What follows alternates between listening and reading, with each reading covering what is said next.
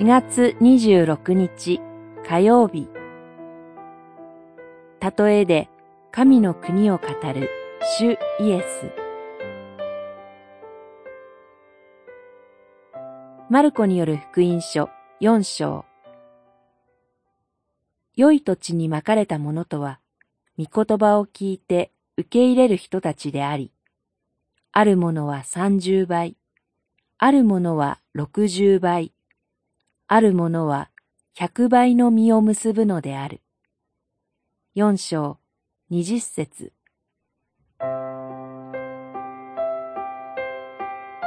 主イエスは大勢の群衆を前に、例えによって多くのことを語ります。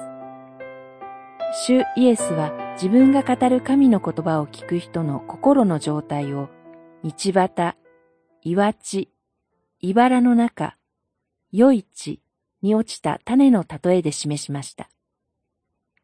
例えの意味は弟子たちにだけ明かされ、聞く耳のある者は聞くようにと、彼らの聞く力に応じて話しました。また、主イエスは神の国を小さなからし種に例えました。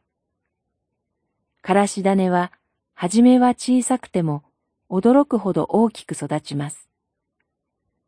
それは、神の御言葉に熱心に耳と心を傾け、信じ、喜んで従おうとする人々のことを意味しています。まずは、祈りと精霊の導きを信じ、聞く耳を与えていただきましょう。御言葉に耳を傾けること、それは一見誠に小さなことのように思えます。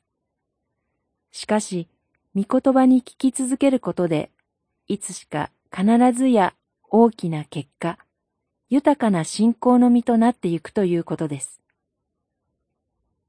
私たちは主の日ごとに礼拝に招かれ、講談から語られる主の御言葉によって養われます。また、日々の家庭礼拝や個人の礼拝などで霊的に養われます。必ずや豊かで大きな信仰の成長へと導かれていくことを期待し、また信じましょう。祈り。神よ、私たちの心に巻かれた種を豊かな成長へと導いてください。日々御言葉に聞く耳をお与えください。